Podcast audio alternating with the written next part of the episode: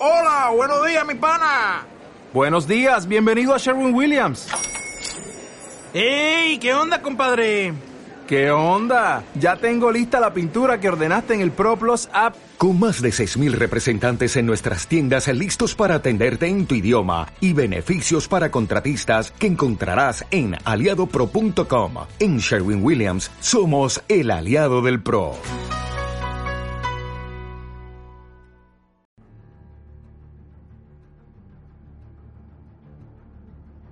El Código da Vinci por Dan Brown Capítulo 45 La policía está bloqueando la calle, dijo Bernet al entrar en la sala. Sacarles de aquí va a ser difícil. Cerró la puerta y al ver la pesada cubeta sobre la cinta transportadora se detuvo en seco. Dios mío, han accedido a la cuenta de Saunier.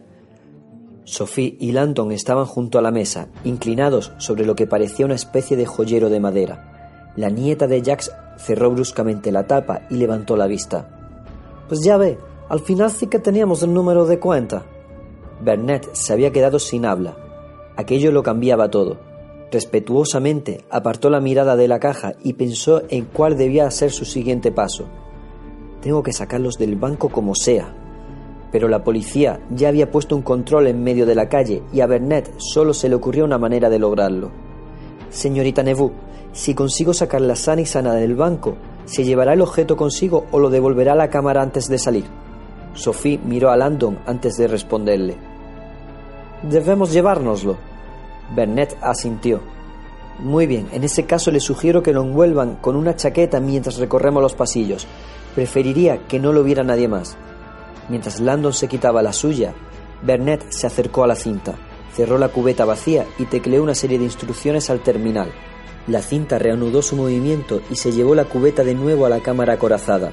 Sacó la llave dorada del podio y se la entregó a Sophie. Síganme, por favor, y dense prisa. Cuando llegaron a la entrada trasera, la que se utilizaba para la carga y descarga, Bernet vio los destellos de las sirenas de la policía por la rendija de la puerta. Arrugó la frente. Seguramente estaban bloqueando también la rampa de salida. ¿Conseguiré sacarlos de aquí? Estaba sudando. El director del banco se acercó a uno de los pequeños furgones blindados. El Transport Sur era otro de los servicios que ofrecía el Banco de Depósitos de Zúrich. Métanse ahí detrás, les dijo abriendo las grandes puertas traseras e indicándoles el interior del compartimento forrado de acero. Yo vuelvo enseguida. Mientras Sophie y Landon obedecían, Bernet entró a toda prisa en el despacho del supervisor de cargas, cogió las llaves del furgón y encontró el uniforme y la gorra de un conductor. Se quitó la ropa que llevaba y empezó a ponérselos. Pero se lo pensó mejor y antes de hacerlo se ató una pistolera al hombro. Al salir, cogió de un estante la pistola de un conductor, la cargó y la metió en la pistolera, tras lo que se terminó de ponerse el uniforme. Volvió al furgón, se caló la gorra hasta los ojos y miró a Sophie y Landon, que seguían de pie en el compartimento de carga. Mejor que lleven esto encendido, les dijo Bernet, entrando en la cabina y conectando una lamparilla que había en el techo. Y siéntense, no deben hacer ningún ruido mientras salgamos. Sophie y Landon se sentaron en el suelo metálico. Él llevaba el tesoro envuelto en la chaqueta. Bernet cerró las puertas traseras, dejándolos encerrados dentro. Se montó en la cabina y arrancó. El furgón se iba acercando a la rampa de salida, y Bernet notaba que el sudor le empapaba la frente, oculta bajo la gorra del uniforme. Constató que fuera había más coches de policía de lo que había supuesto. Mientras el furgón subía por la rampa, la primera reja se abrió para dejarlos pasar. Bernet avanzó un poco y esperó a que se cerrara antes de activar el segundo sensor. La segunda reja también se abrió y dejó despejada la salida. Bueno, casi despejada, porque había un coche de policía bloqueando el paso al final de la rampa. Bernet se secó el sudor de la frente y arrancó. Un agente dio un paso al frente y le indicó que se detuviera a unos metros del control. Delante había cuatro coches patrulla. Bernet paró el furgón, se caló la gorra hasta las cejas y fingió los ademanes más rudos que su refinada educación le permitieron.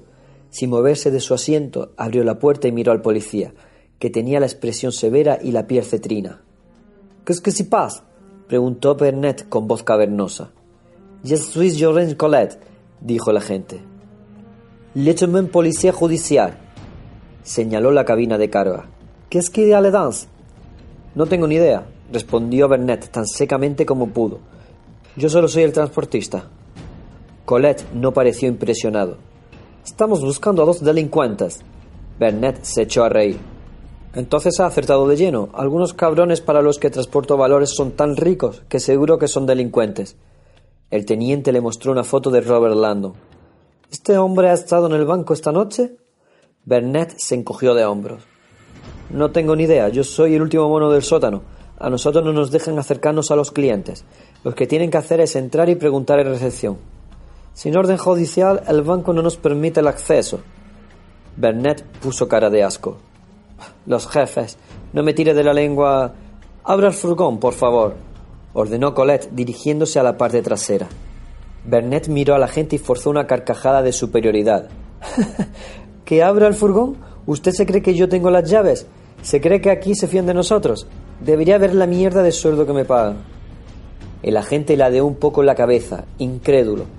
¿Me está diciendo que no tiene las llaves del furgón que conduce? Bernett asintió. No del compartimento de carga, solo la del contacto. Estos furgones los sellan unos supervisores en el almacén. Se quedan ahí mientras se transportan las llaves hasta el destino. Cuando recibimos la confirmación de que el cliente ya tiene las llaves de la carga en su poder, entonces nos dan el visto bueno para salir. Nunca antes. Y yo nunca sé qué mierda llevo. ¿Y cuándo quedó sellado este furgón? Como mínimo hace varias horas. Tengo que llevar la carga hasta Santurial esta noche. Y las llaves ya han llegado. El agente no dijo nada, se limitaba a escrutar a Bernat con la mirada, como si quisiera leerle la mente. Al falso conductor, una gota de sudor estaba a punto de resbalarle por la nariz. ¿Me importa? le dijo al agente secándose con la manga y señalando al coche patrulla que bloqueaba la salida. Voy un poco justo de tiempo. ¿Llevan Rolex todos los conductores? le preguntó el agente, apuntándole a la muñeca.